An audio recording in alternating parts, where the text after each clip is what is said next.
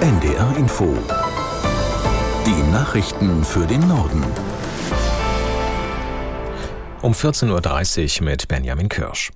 CDU-Chef Merz hat Kritik an seinen Äußerungen zur Migrationspolitik zurückgewiesen. Wenn er mal etwas Kritisches dazu sage, müsse nicht gleich die ganze Republik in Schnappatmung verfallen, sagte Merz vor seiner Partei in Magdeburg. Aus Berlin Jim Bob Nikschas.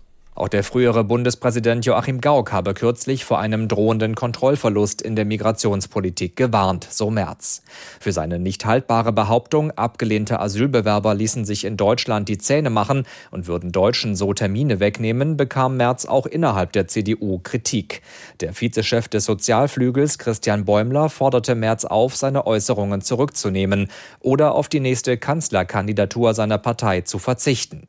Bäumler sprach von Entgleisungen, die mit dem christlichen Menschenbild nicht vereinbar seien. Damit spalte Merz die CDU. Angesichts des Fachkräftemangels hat der Präsident des Zentralverbands des deutschen Handwerks Dietrich eine schnellere und unbürokratische Integration von Flüchtlingen in den Arbeitsmarkt gefordert. Der Neuen Osnabrücker Zeitung sagte er, man müsse da viel pragmatischer werden. Aus Berlin Uwe Jahn. Nach Ansicht des Handwerkspräsidenten ist in Deutschlands Handwerksbetrieben jeder willkommen, der seinen Lebensunterhalt selbst bestreiten und etwas leisten will. Demnach sollte jedes Unternehmen selbst entscheiden können, wen es in seinem Betrieb beschäftigt. Das sollte auch ohne Sprachtests und Integrationskurse möglich sein, denn wenn jemand arbeite, lerne er die Sprache womöglich viel schneller und integriere sich leichter. Im ARD-Interview hatte sich auch Bundeskanzler Olaf Scholz dafür ausgesprochen, dass Asyl Asylbewerber einfacher Arbeit aufnehmen können. Grundsätzlich dürfen Geflüchtete in Deutschland nach drei Monaten arbeiten. Laut Jörg Dittrich gibt es dabei aber zu viele Ausnahmen. Das Ganze sollte dringend überarbeitet werden. Die Ukraine soll nach dem Willen von Präsident Zelensky zu einem der weltweit größten Waffenhersteller werden. Das sagte Zelensky nach einem Treffen mit mehreren internationalen Rüstungskonzernen in Kiew. Sein Land habe mit den Unternehmen eine Allianz geschlossen, die dem internationalen Recht und der Verteidigung der freien Welt verpflichtet sei, sagte der Präsident. Die Ukraine wird für den Verteidigungskrieg gegen Russland bislang vor allem mit Waffen aus dem Westen versorgt. Künftig soll ein Großteil der Rüstungsgüter selbst produziert werden, darunter Raketen, Drohnen und Artilleriegeschosse, so Zelensky. Auf dem Forum in Kiew waren Waffenhersteller unter anderem aus Deutschland, den USA, Großbritannien und Frankreich vertreten. Die USA stehen vor einer Haushaltssperre. Ein sogenannter Shutdown scheint derzeit unabwendbar, weil sich Demokraten und Republikaner nicht auf einen neuen Finanzplan für den Staat einigen können.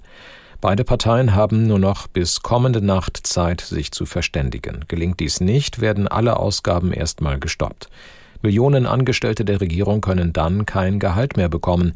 Viele Behörden müssten schließen. Es gibt allerdings Notfallpläne. So arbeiten die meisten Militärangehörigen vorerst ohne Bezahlung weiter.